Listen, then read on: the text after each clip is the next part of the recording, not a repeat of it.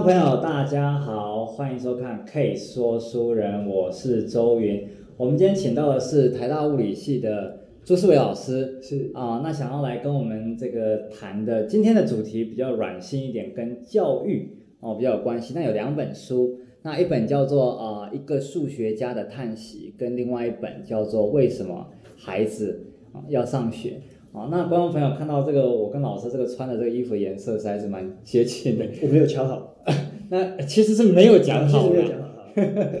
因为说实话，这个以前我刚刚这个在录影前跟老师这个讲一下说，说这可能老师是我们第一个上说书人节目，然后我以前真的修过课的老师，可能就是老师你这样子。然后我的荣幸。我的我的我的结论说，为什么会刚好穿这一样颜色的衣服呢？就是因为这个潜意识里面对老师你以前上课穿的那个衣服可能。这个影响实在是太深，我只要想到老师你，我感觉想说可能就这个颜色，然后刚好我我衣架我就这样拿这个颜色衣服，十八周都穿同样的颜色出来这样子。我我真的有个印象，大部分都是穿这样子，不知道是不是啊。这个有时候人的记忆会有一点变化。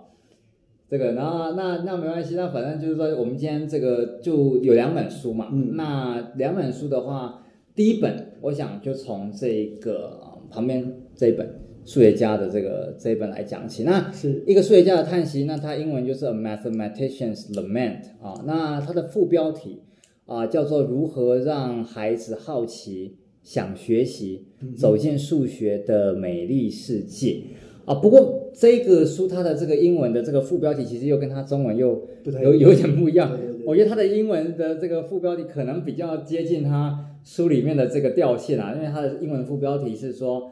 学校如何 cheat，就是说骗我们啊、呃？这个说这个 how school cheats us out of our most fascinating and imaginative art form，这跟中文的这个好像有点这个正反又不太一样，这样子。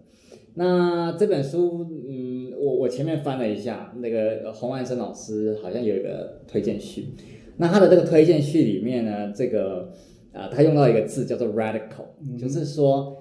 这个书的作者他在书里面讲的一个关于数学教育的这个宣言，是用一个好像比较激进哦的这个方向这样子的这种感觉来讲的。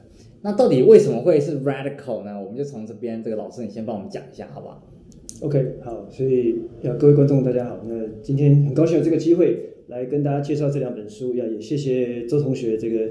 多年不见，对 对对，这个缘分担任主持人这样，多年不见到底多少年，这就不用讲。好好好，这个不说了，以免泄露他跟我的年龄一样。对，那呃，所以这次介绍这两本书都跟谈教育比较有关。我们先从这个数学的这部分开始，因为这应该是所有人都学过的一个科目。哦，那可能要先请各位回想一下当年自己学习数学的经验。是开心愉快的经验呢，还是被压迫的经验，或者甚至于有些人是要怎么讲，看到数学就不想再听这样子。我是物理系的老师，我自己一直有一个嗯困扰，是当我去跟别人自我介绍的时候，大家会说：“哎，你在哪里高就啊？”我说：“啊，我在台大任教。”说：“哦，在台大当老师哦，是什么系呢？物理系。”然后那个脸马上就变哦。啊，物理哦，就是那个我从来没有弄懂过的科目诶，就像物理、数学这种非常 fundamental 的科目，somehow 在很多人学习的过程里面变成是一个有一点不那么愉快的回忆。啊。这个是可能我们这一辈乃至于甚至下一代都有这样子的共同的经验，所以我觉得这件事情是这本书里面想要探讨的一个核心，就是到底为什么学数学会变成是一个这么不让人开心的经验，可能对于少数以台湾的例子哈，对于少数功课很好的同学来说，数学是个愉快的经验，因为怎么考都考赢人家嘛，而是那个那个愉快是来自于考赢人家哦。可能 maybe 不见得一定是学习数学这件事情本身带来的愉快。那这个作者在强调其实就这件事情。这本书从嗯把数学跟音乐跟学这个艺术，好像画画啊，这个拿来类比，我想。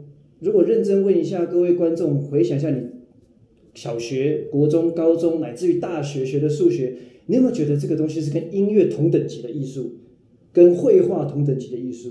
我觉得能够这样想的应该是非常非常少。这其实就是为什么这本书会被评论有一点 radical，因为感觉在现行的教育体制下，你绝对不会把数学跟绘画放在一起说啊，这个是同样的艺术啊，同具有同样的艺术性，能够启发人性，能够让你呃了解自己是谁，对不对？做绘画、做音乐，当然会觉得哦，这个很有灵性，能够提升人类的想法，对自己多一点认识。数学好像不扮演这个角色，数学比较扮演一个工具性的角色。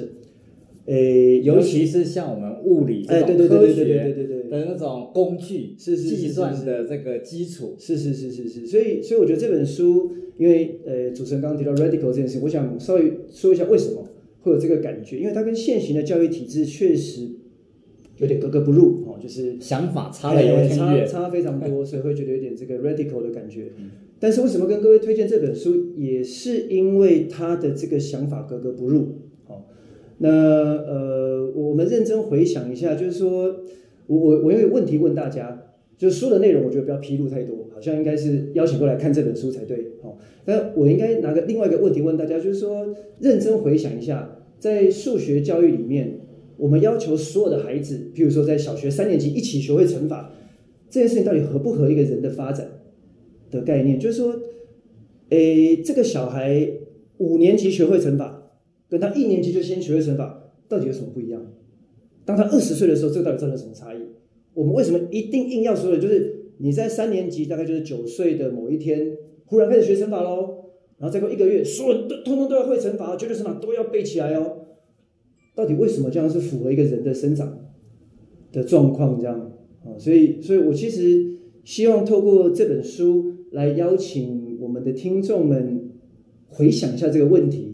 就是当年的教育系统，包括像现在可能都还是这样子设计的。就是我们希望我们的孩子在一定的时间学会一定的事情，这个东西有它的价值在，我也没有要否定这个价值。可是从一个人发展的角度来说，从一个孩子长大的角度来说，你要他一定要在某个时间学会某个事情，这件事情到底是对的吗？是适合这个孩子的吗？所以这这是为什么会先把两本书放在一起，因为这个问题就会连接到另外一个，就是啊，为什么孩子要上学？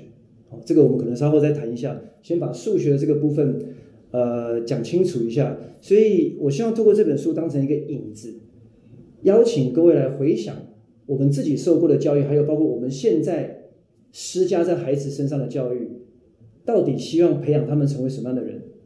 我们到底希望我们的孩子是能够追求自己想要的方向、目标、理想，还是希望他按照我所想要的，你就是学会这个 A B C D E？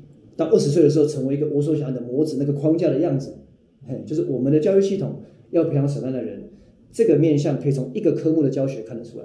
是老师，那你知道他这一本书里面，其实他有学那个伽利略，或者老师你刚刚这个录影前你跟我讲，现在好像改名叫咖喱咖喱略的这个，他有两个人物的对话啊哈。两个人物，那他对于咖喱略的姓名如果有疑义的话，请洽科博馆馆长孙维新先生。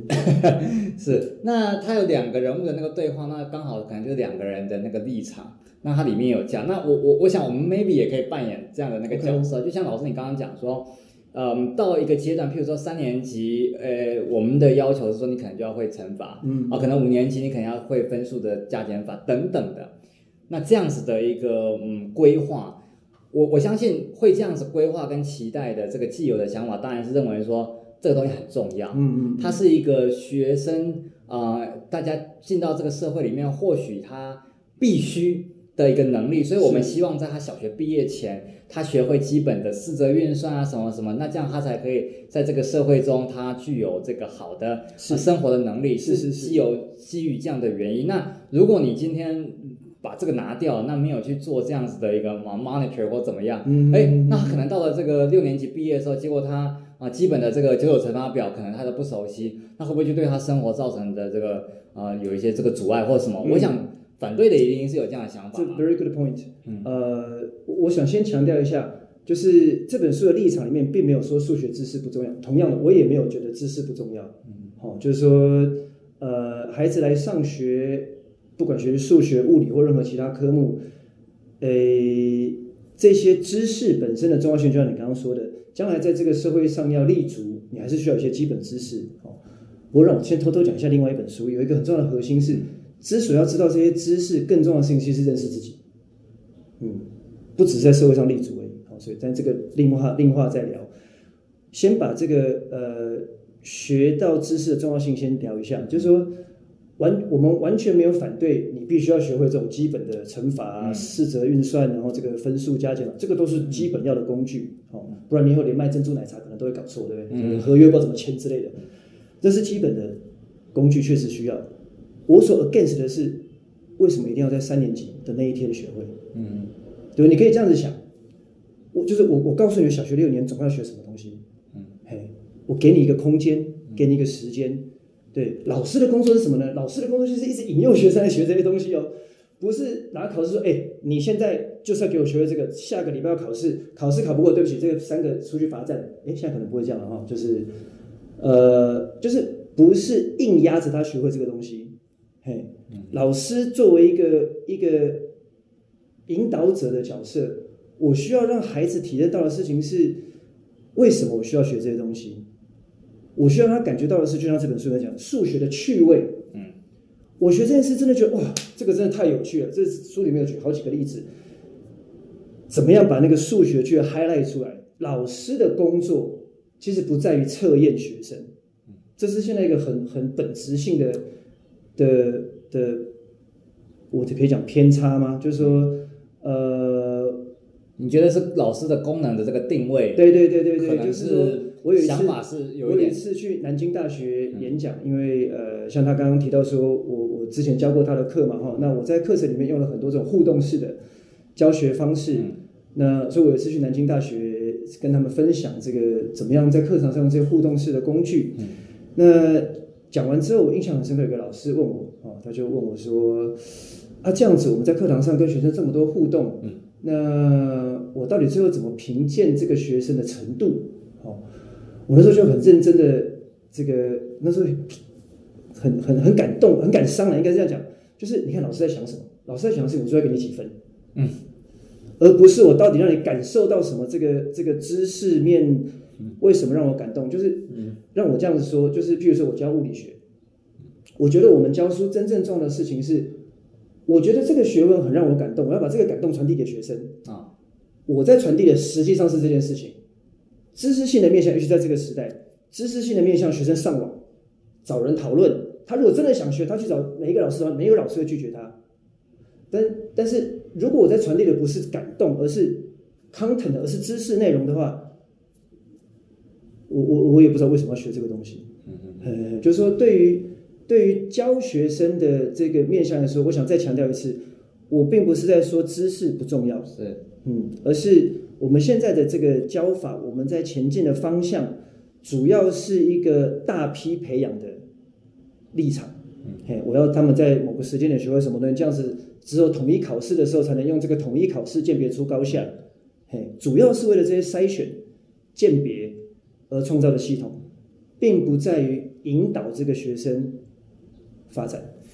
我读它里面的这个书，我想，我我那个刚刚那个 point 跟老师你你应该是一样，就是说他他也不反对我有看他的那个论点，他说他也不反对说那个知识的那个事实的本身哦，你你你记得它了，哎，那当然也 OK。可他想要强调是不是说去呃一连串的一起去记诵哦。呃，那些三角形什么相加一百八十度，嗯、一堆这种知识不断的在记记诵，然后操作。是啊，那样才能考试。对，那怎么考试？他作为一个，他是一个数学家嘛，嗯，然后他跑去这个中小学教书，对，他他对数学很热爱，他希望这个学校课程的设计不要抹煞这个学生这个接近欣赏数学这一门这个。很美丽的这个艺术是哦的这个科目，所以他说哦，你比如说三角形一百八或等等等这些事情，很多他的意思是说，你这个问题提出来的时候呢，这个它本身是一个很有趣的问题，那学生自己好像去思考啊，或者是怎么样，那那个过程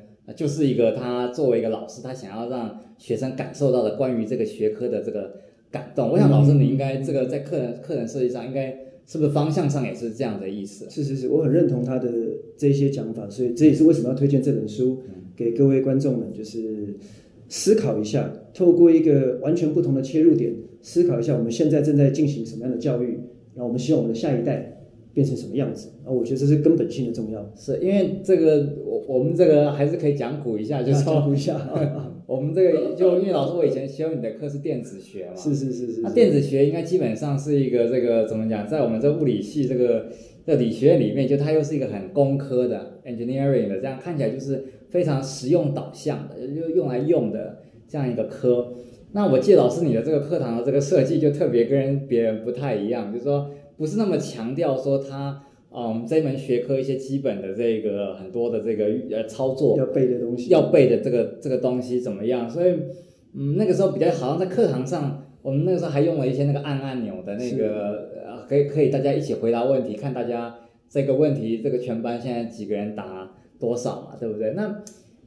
我我我是读了这两本书，因为刚好我们要来录影嘛。然后我当然是录影前我读过，我那个时候读完之后，我大概就想回来说，我们以前修老师你这课的时候，老师那个设计的那个理念，我现在大概就比较可以知道。不过作为一个这个这个学生，当年啦，我确实在那个时候课堂里面，我会觉得说，哎呀，我修这课感觉就是我就是要学会这个哪哪哪几个运算或哪几个这个。譬如说它那个什么高频的那个滤波还是怎么样，嗯、是不是哪些什么？讲是高频滤波就还很印象留下来就很好。对，我说可能是不是有几个，是不是啊、呃？比如他这边是要用电容还是用电感什么？是不是就是很熟悉这些东西？可是因为说实话，那就不是我们那个时候课堂很那么一直反复要强调的啊。甚至有一些那时候就会觉得说，哎呀，感觉这样是不是学起来比较没那么踏实？嗯，那我相信老师你在设计课程的时候，是不是也想过这个问题？当然，当然，当然。好，呃。不过这一段就变成好像是我们两个在回忆从前的感觉。那观众应该是很喜欢听八卦的。是，老师你多耐心。我稍微说明一下这个部分，就是说我的课程里面着重的地方不只是这个知识性的传授，我很着重一件事情是你要能够讲得出来。就是我们说明了一个概念之后，我会抛出个问题给学生，然后这个问题呢。最重要的设计就是，我希望能够达到让全班的人一半的人答对，一半的人答错，或者不是答对答错，就是说有一半的人答案跟你不一样。嗯，哦，这个事情就很震惊了，因为意见分歧。哎，对对对对对对对，就是我我的最重要的工作其实就是设计这种问题。为什么呢？因为当你发现这个同样是台大物理系的学生，旁边有一半的人想的跟你不一样的时候，你的原本的价值观就会受到质疑。哇，你原本想的事情就哎，啊，我想到底是对还是错的？哎。那你就会想要跟人家讨论，哦，这个时候关键的学习才会出来，因为你会开始需要陈述你的想法。为什么我想这个是对的呢？我从什么方向切进去？我怎么找一些佐证，告诉你说我这样想应该是对的？嗯，那就是课程最核心的设计。哦，也就是说，这个过程才会让你真正了解那个知识是什么。不是我告诉你一句话说啊，我告诉你哦，这个这个电阻电容降阶，它之后就变成高频率波器哦。嗯，这句话太好讲了，嗯嗯嗯，讲完一点感觉都没有。嗯，嘿。我出一个，如果我出一个问题设计的好，让一半的人选说这样子接是高频，一半的人选这样是低频，哦，那这个讨论就会开始了。大家就会需要厘清自己的想法，我是在什么地方搞错了吗？或是我是为什么这样认为？在这些互动，在这些讨论过程里面，学生才会真正的理解这个知识。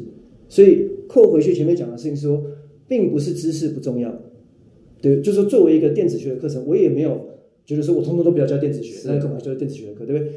而是这个知识的传授，不是我单方向只告诉你说，他就是这样这样这样讲，你就背下来，考试可以考就好了。是，这并没有真的学到东西。嗯，嘿，所以老师，你那个时候当年，所以所以老师，你现在，哎，我问一下，所以现在的这个的电子学的课还是一样用一样的这个？我们已经进化了啊，进化。对对对，我们已经进化成几个不同的版本。是，哎，教书是这样嘛？教书如果你每年都一直做一样的事情哦，老师会无聊，两年就疲乏了。对，就算学生都一直都是新的，那你自己会觉得。是不知道在干嘛这样，嗯、对，所以我基本上每年都会有不同的做法出来。嗯、对对对，嗯、那现在我们的做法是让学生回去看影片，嗯、就是我自己把电子学的知识性的内容录成影片，让学生回去看，看完之后来课堂上就专心的讨论。因为尤其是像疫情哦，这个疫情这一段时间，呃，很多课程数位化，更让我们要认真问一个问题。人活得好好的，没事干嘛来坐在学校上课？嗯，嘿，就是纯粹为了传授知识性的内容，在这个时代真的不需要来坐在课堂里面。你在家里一样可以看到 MIT 的电子学啊，是一样可以看到 Stanford 的电子学，你干嘛来坐在这边？是，你坐在这边真正最重要核心的目的就是你可以找到一群人跟你讨论，很快速的交换意见，而且透过他的肢体动作，透过跟你讨论这个人的肢体动作，你会更了解我怎么跟其他人互动，这个事情。才是将来我觉得对学生真正重要的能力，所以我觉得这个很有趣。所以我们帮我我们归结一下。所以老师，你觉得其实嗯，实体课堂，尤其是实体课堂，一群学生挤在同一个地方，你觉得最大的这个呃好处是在于说这个讨论的机会，是你也可以说互相切磋嘛。嗯，只是当你跟呃传统的教育系统讲说切磋的时候，大家就觉得我是坐在那边考试。嗯，那比成绩哦，这个也叫做互相切磋。嗯，但这个这个完全是 personal 的。嗯，对，而且说真的，考试这件事情是影响团队合作最大的这个阻碍，因为考试就是你自己一个人。嗯，成绩就是你的，你不想跟人家合作，你也没有需要跟人家合作。嗯，对对对，反而在在就就就这件事情对整个社会的长远发展很不利，你不这样觉得吗？嗯。就是我们的系统设计并不鼓励学生跟人家合作的，以考试为评判的基准。毕竟考试是要考赢人家嘛。哎，对对对对对，你设计本身你要把人家踩下去，你才能长大。是是是。所以我希望在课程设计里面引入这样的事情，就是说学生来，他需要大量跟人家互动，一起解决问题。嗯嗯嗯，你透过跟人家讨论，你会理清自己到底在想什么，你也会了解别人在想什么。这些过程会促进学生跟人沟通的能力。嗯嗯长远来看，才能够慢慢帮助我们这个社会一直往共同合作的更好的方向前进。老师，我问一个比较，我觉得可能是有点困难，或者是比较，呃，可能政治不知道有没有不正确的问题。我说，老师，你觉得这一套这种可以这学生在互动之讨论之间，然后大家就提升了更 high level 的这样子的一个模式，在台大，老师反正你有你有做了嘛？哈，你觉得在？因为毕竟我们这个各个学校的这个学生还是经过考试制度筛选过，有有有这样子排序下来。你觉得在各个学校、不同的学校或者不同程度的学生，对于那个学这个那个学科程这个知识的程度也都不一样的，你觉得所有的都可以适用这样的模式吗？基本上是，基本上是这样。我觉得是，也你不会怕说有一些一群学生，然后他可能基础的知识都啊太混乱，然后这一群学生就。互相也都没有办法做什么太有效的这个讨论，你不会害怕这种情况发生？这就是老师的工作。OK，你你有你有听到我刚刚说，嗯、如果你有这个刚刚听到的话，我的最重要的工作是什么？我的最重要的工作就是设计那个问题，嗯，让这个班造成误解，不能说误解，嗯、就是让他们分歧，他们迷惑了。哎，对对对对对对对对对，就是我的工作。这就是我刚刚前面说的，老师其实是要引诱学生来学习。嗯嗯，嘿。老师的工作是是是引导啊，而不是灌输。所以你问我说是不是各级学校都是？我觉得是啊。当然，对不同的程度的学生、不同班级、不同年龄的学生，你有不同的引导方法，这是必要的。但是这个引导跟这个叫什么？引导他们互相讨论啊，互相表达意见啊，这件事我觉得，我觉得就算你从小学，就是小学就应该要做这件事情啊。他会越来越认识自己。是这对于我们的高等教育也是非常有帮助的啊，因为我们收进来的学生就会更了解自己为什么要来物理系，是不是因为我的成绩考得很好，然后这个填志愿填的刚好填到物理系，我就来念物理系了，就是让学生认识自己，让人认识自己，其实应该是教育最重要的目标。是这这个就是扣到另外一本书了，为什么孩子要上学这样？好，那我们老师你既然都讲，那我们就先讲一下，就是说。那我们就我们就接到这本书讲一下说，说这本书这个它的标题其实就是它里面它它有好几篇散文嘛，嗯，它这个集结在在这一本书里面。那它第一篇的这个文章，这个小说家这个大江健三郎，他第一篇的这个文章的标题就是为什么孩子要上学这样子。那好吧，那老师我们就直接也不用卖关子，是是是，嗯，为什么？书里面。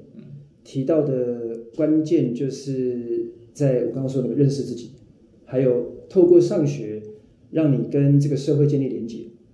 啊，这书里面讲的最核心的概念就是这个，它是建立连接那边。他是用他的那个小孩，用他小孩的那个例子，因为他的那个小孩的那个发展比较迟缓一点，是，然后上那个特殊的那个学校，是，然后他一开始的时候看到那个小孩，小孩对那个声音比较敏感，旁边那些小小孩这样大吵大闹，然后看到小孩捂着耳朵，他就想说为什么不把他带到山里面啊？夫妻两个跟小孩一起这样子在听鸟叫、煮煮饭，这样不就很开心？然后干嘛这样子？然后后来他在那边发现说，哎，他找到了一个很好的朋友。嗯。然后那个朋友呢，这个这个运动能力好像还不比他的小孩好，所以还他小孩还可以帮人家。那在学校还可以帮人家这件事情的这个体验，这是在家里面也不可能有。是是是是是是，是，这是为什么很多人会提到上学的时候，很多人会提到说同才的力量，嗯、这点我也是认同的哈。就是说上学的呃一部分的原因是能够跟同才相处，同才的相处这个还是父母无法取代的面向啊、嗯，所以这这个是刚刚提到那个部分，跟同才相处的部分。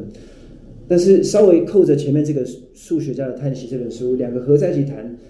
呃，我我比较想谈的事情是，我想各位应该也都可以认同，上学除了跟同才相处之外，应该说如果未来跟同才说你不用来上学了，你也可以去参加各种团体啊，各种活动，这个也可以。但上学还有另外一个重要的目的，就求取知识。哦，这个这个毕竟还是上学重要的核心之一哦，跟同才一起求取知识。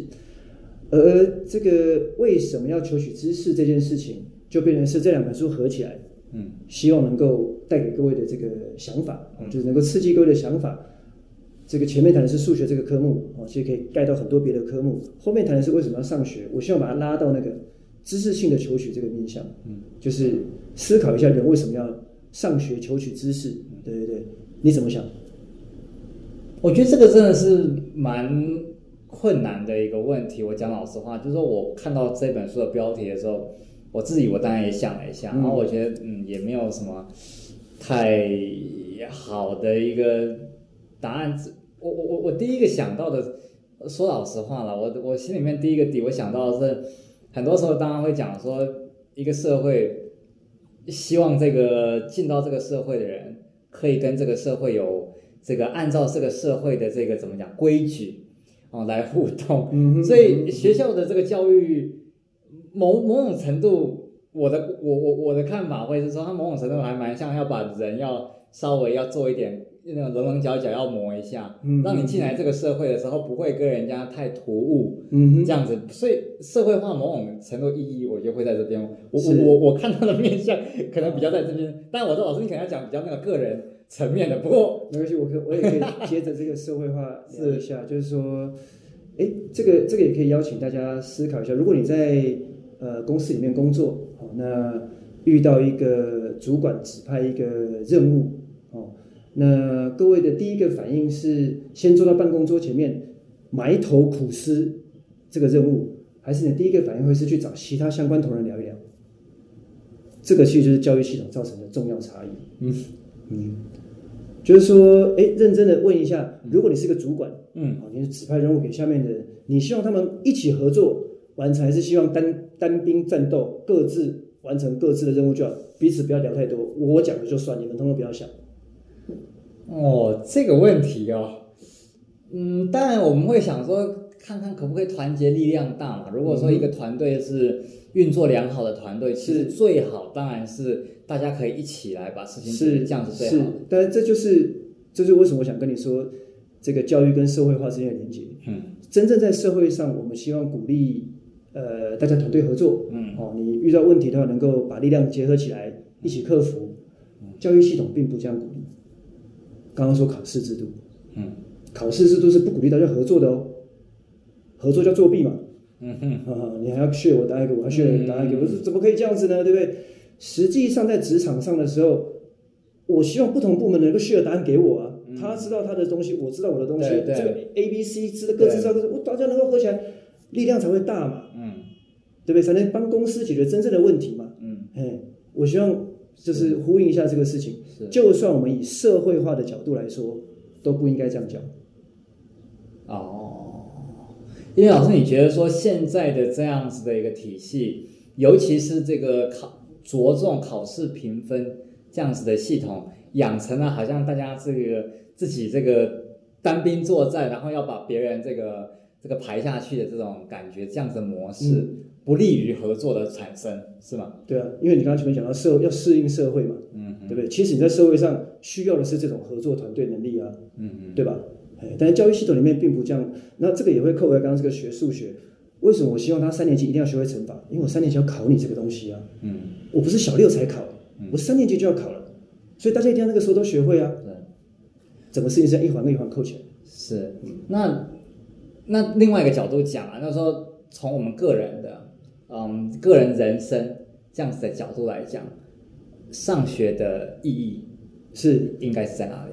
所以刚刚我就说过，呃，这本书因为您刚刚提到第一章嘛，哈，它第一个段落提到了这个为什么孩子要上学这件事情，它的核心的理念就是透过上学来认识自己，嗯，好，来认识自己。那呃，认识自己这件事情，我觉得我我引用一个伍尔夫的话，他说：“人能成为自己，人人让自己成为自己，是最重要的事情。人能让自己成为自己，是最重要的事情。最重要的事情。”OK，对。所以我们的教育系统，就认真想一下这件事情：说我们在邀请孩子来上学的时候，我们心中想的到底是？希望孩子变成我要他变成的样子，还是希望孩子变成他要成为的样子？我觉得这就是最核心的差异。孩子为什么要来上学？作者的理想应该是让孩子成为他自己。嗯嗯，学校有一个引导的角色，有一个开拓他的眼光的角色，让他接触到各个不同面向的人啊，不同面向的事情啊。比如说，通过学历史了解发生过什么事情，这这都是拓展他的眼界。是，但是不是要让他变成一个，呃，我就是秦始皇做了什么什么事情，我可以每一个年份列出来，然后考试得到一百分。是，呃，这个我真的很好奇，我想要追问几个点，就是说，嗯，我先从这个问题说，第一个说认识自己这件事，老师你刚刚说是为什么要上学的一个算是答案也好，是那。反过来问啊，就是说认识自己这件事，如果不靠上学，会是那么样的难以达成吗？我的意思说，上学对这件事情，对认识自己来说，是有那么样的一个啊、呃、难以取代的一个嗯特性吗？嗯嗯，这个这个问题很好。对，这个这个事情我应该再把它串联一下，就是说认识自己这件事情跟求取知识嗯之间的关联是什么？嗯哼，就是说。我我想刚刚也提过，在这个时代，你要学到东西不需要来学校了，对，就很多地方你可以获得，对。哦，那你如果回头看一下学校成诶发展的历史，有这样子的大规模的，大家必须接受教育这件事情，其实是这一百多年才出现的事情，对，对，对，是一个比较新的，没错，没错，没错。所以这就是为什么我们常常会这样觉得，啊，你要认识自己，不需要在学校里面发生啊。嗯，好，好，那我们就回过头来讲，学校到底提供什么？学校提供一个系统性的。知识的传输，嗯，所以呃，譬如说，如果如果是没有学校这个东西啊，在家里面，那我跟我的小孩谈的可能就比较偏物理面向，比较偏数学面向，嗯、我可能比较不会那么多谈这种历史的面向，嗯，地理的面向，启发小孩的这个面向，这个是每个家庭必然出现的状况，就是你的家庭成长环境遇到谁，那你就会比较偏向那边，是对，这这个是。必然的现象，没错，所以学校有这个。Advantage 有它的好处是在于说，哎，它有一个机会把这些人类的遗产，就是其实你去学校学什么，就是人类的遗产啊，嗯，就是人类的知识的遗产，透过比较系统化的过程，让你有机会每个面向都碰到。所以这就是认识自己啊，就是说，哎，当我碰到数学，假设数学不是叫我背公式的话，嗯，当我碰到历史，假设不是叫我背时间的话，嗯，我可以透过玩数学。跟了解历史事件里面的人物的思考，来进一步的了解自己。说，哎，我我在玩这个事情的时候，我在玩数学的时候，我的体会跟对对对，我有没有那个很开心的感觉？我懂。我在看这些历史故事的时候，我能不能了解他们的想法？我能不能哎，跟我的生活之间甚至有点串联？哦，这见古知今就这件事情。所以老师，你你的意思就是说，这个认识自己的这件事跟这个接接触到知识的。这样子的体会，这之间是很就是息息相关的，息息相关的，息息相关的。就是呃，我再举一个例子，就是说，嗯，各位知道海伦凯勒哦，就是海伦凯勒是一个很特别的人，他是呃全盲，然后全聋，他是一个无法看得见、无法听得见的哦，但他写了很多本书，嗯哼，然后呃，我以前印象很深刻，听有听到他一个小时候的故事，可能在他十岁还是十一岁的时候。就是因为照理来说，照顾这种全聋全哑的人是呃非常费心力，然后而且他的反应也很，就是说无法像正常那样反应的哈。那我听到那个故事是说，就是有一天负责照顾他的那位呃小姐，她就带着他到井边打水，是每天要做的事情。哦，那海伦可能就像平常那样，他也不没有任何反应，就默默跟着过去。然后啊，这个带他的人很用心，沿路走的时候一直跟他介绍周围的环境，就是但是好像自己在讲话一样，他听得到，但无法讲，嗯，然后无法看，哦，所以他才有办法跟他讲。就是那个契机是在当他带他去打水的时候，他一边跟他描述的时候，不小心有几滴水滴到海伦凯勒的手上，嗯，然后这个这时候那个照顾他人刚好跟他讲了 water 这个字，刚好跟他讲水这个字，哎。这个根据那段描述说，海伦凯勒忽然间就非常震惊，然后就停了一下子，然后然后再指指手上这个东西，因为滴在他手上，再指这个东西，然后这个朋友要他再就要他再讲一次意思，然后，这等于是水，嗯，然后他忽然就建立连结了，他忽然发现这个玩意叫做水，嗯，是可以描述的，嗯，是有意义的，嗯，因为你知道，对于一个他看不见这个世界来说，你之前刚才讲那些文字可能是没有意义的，好，所以当海伦凯勒发现这是水的时候。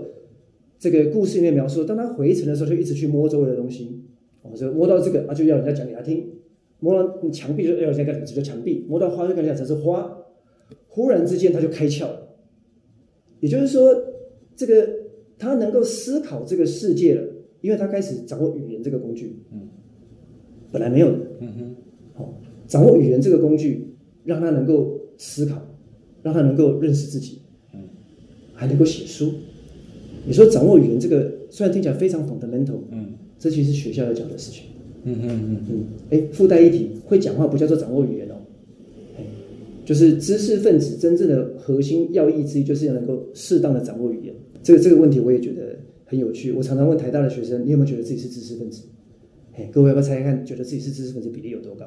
先不要告诉你们，你可以访问一下周围遇到的学生，大学生，看有多少人觉得自己是知识分子。这这件事情，我觉得是另外一个我们值得好好考量的点。我们的教育到底在教什么？嗯，哎，你你有觉得自己是知识分子？然后你这一题，哎，勾起了我的回忆，好像是我们第一堂课要大家举手。哎，你有记得被问过这个问题？对的问题有。然后我还记得，好像到我们大四毕业典礼，我那一届好像老是老师你来拨穗的样子。然后老师，你好像也问了同样的问题，我忘了是问知识分子还是社会精英了。呃，知识分子啊，知识分子。OK，反正那个时候也是叫现场大家举手。那特别尴尬的是说，因为问这一题的时候，台下除了有学生之外，也有很多家长。当然啊，是，所以当然要那个时候问啊。所以那个时候问的时候，那个那个感觉更是，我不知道观众可不可以感觉到那个感觉奇妙感。是啊，就是你你认真的这样讲，如果台大物理系毕业的学生。也不觉得自己是社会上知识分子，那你谁是知识分子啊？嗯嗯嗯，嘿，那你会不会觉得这个教育整个有一点什么地方怪怪的？这样？是我我说实话，我真的忘了到底举手的比例是多少。对，没关系，这个这个不是重点。那、哦、这不是重点。对，对不起，我刚刚讲的海伦凯勒故事有一点点长，就是说，嗯，我我想要 highlight 的事情是说，嗯、其实就是让海伦凯勒开窍的东西是什么？是那个他跟语言的连接，嗯，建立他的整个，慢慢建立他整个世界观，建立他的价值观。开始有语言的能力，他开始可以思考。嗯，学校其实就是系统性提供这种东西的机会。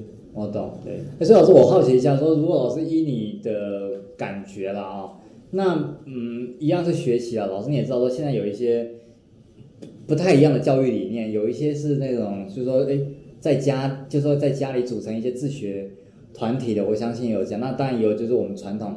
就进来这样学校的，对老师你来讲，你觉得这种有有差别吗？或者你有比较觉得哪一个比较好一点，或怎么样？呃，这个事情现在还在发展中啊。是是是，只是对老师你有立场吗？对这件事？对我我觉得只要能够让孩子有机会接触到足够的知识领域，嗯嗯，不要太偏颇，是就自学怕的就这种东西啊。对对，就接触到足够的知识领域，有机会让他认识自己是谁。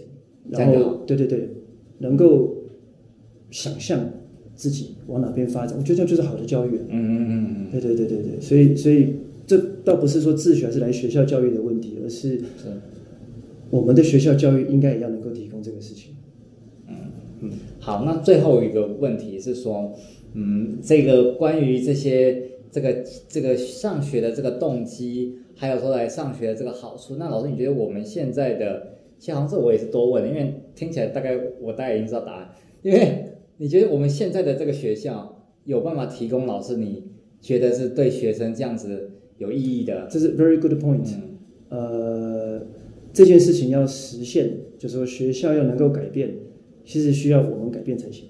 嗯，不能把压力放在学校身上，嗯哼，哎，其实是这是需要一个文化的改变，嗯，社会的文化，对对对对对，就是我刚才一直在问这个问题是，尤其是如果您在听这一段，您有孩子的话，您希望的孩子长成他的样子，还是长成我们希望他要的样子？这些是最重要的迷失，就是是我决定孩子变成什么样子，还是孩子决定他变成什么样子？最关键就是这个问题，嗯嗯，我们的教育系统是 top down 的。是我们决定下一代要变成什么样子，对，这就是那个最关键的点。哎，那你说这个事情压力要不要在学校身上？我觉得不公平啊。嗯，你把这压力放在这个几万个老师身上，这是不对的。这些老师单方面改变社会文化没有改变，动不了的，动不了的。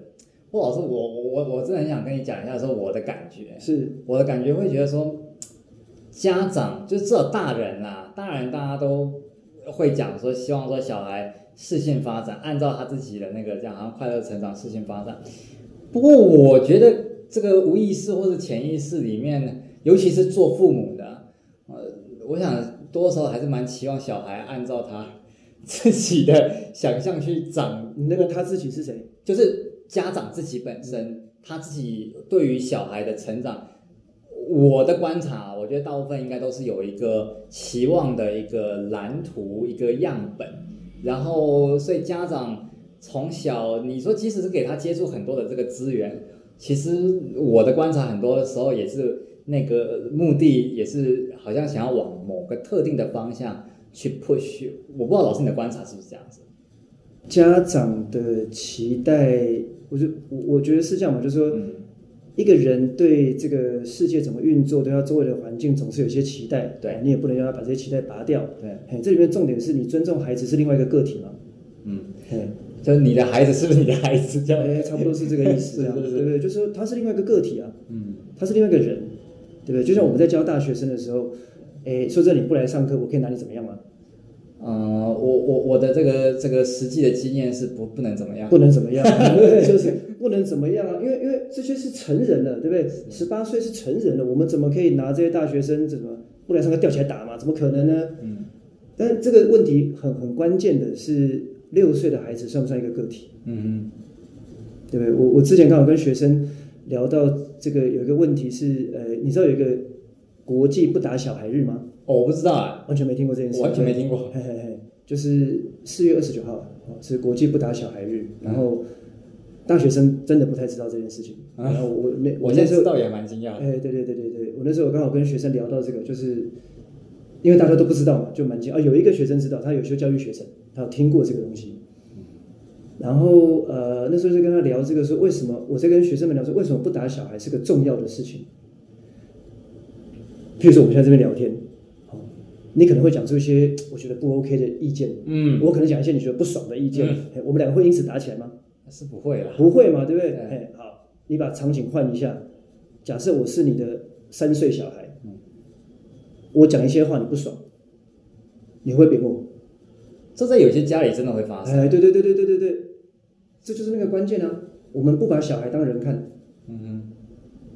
这不是只有台湾的，对不起，所以是是世界上很多种很多地方普遍是这样的，就是你跟一个二十岁的人讲话，你不会因为觉得啊他讲的话我不接受就给他扁下去，不会这样。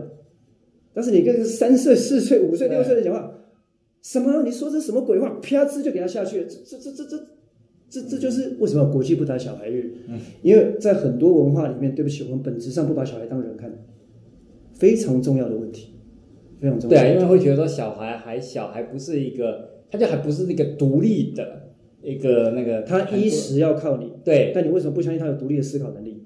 嗯嗯。对，你如果认真问你的话，哎，你从几岁开始觉得自己会想事情？几岁开始会觉得，哎，我觉得爸妈做这个，爸妈做那个，你会开始判断？其实说实话，我觉得还蛮小的。Exactly，嗯，对不对？我觉得是不是能够独立生活是一件事，嗯，能不能独立思考啊？这个是 much more important。嗯哼人之所以为人，是靠这个，不是靠我能不能取得吃的东西嘛？嗯对不对？所以，所以，呃，我好像要把话题讲到太远了，就是，就是说，呃，刚刚讲到这个说，诶，父母对孩子的期望啊，我觉得你要对孩子期望，我觉得没有问题啊。就像我也可以对我的学生有期望，对，我设计我的课程，当然是对我的学生有期望嘛。但是设计课程这种期望就像是播种一样，会不会开花结果要看缘分的。是对，我觉得你能够记得当年还被问过这种知识分子问题，我已经很感动了。这是多久以前的事情？不是，这太印象深刻了。对，但就是播种，这就是播种，嗯、对不对？大人对小孩其实也是这样啊。我当然不能说你对他都不要有期待嘛，这这也不合不合常理。但你要做的事情是播种，而不是这个叫做什么？诶，修剪，把它修剪成你要的样子。嗯嗯，这两个是不一样的，这样是不一样的。好的。而我们的教育系统比较不走播种路线，嗯，比较走修剪路线。嗯嗯，哎，这就是为什么想要跟各位介绍这两本书，来邀请各位思考一下，到底什么样的教育比较适合我们的下一代，比较是我们培养出一个真正独立自主、能够思考的人。他能够独立自主思考、独立求生存，就比较不是问题。哎，但不能把独立求生存放在独立思考前面啊，这两个颠倒过来，这差很多。希望这样回答到你刚刚的问题。有，嗯嗯，而且老师这个你刚刚讲这个，好像感觉蛮适合当结尾，是不是？那就祝各位观众 可以啊，如果能够珍惜自己身边的孩子。嗯，这个是我们整个社会需要合力进行的事情。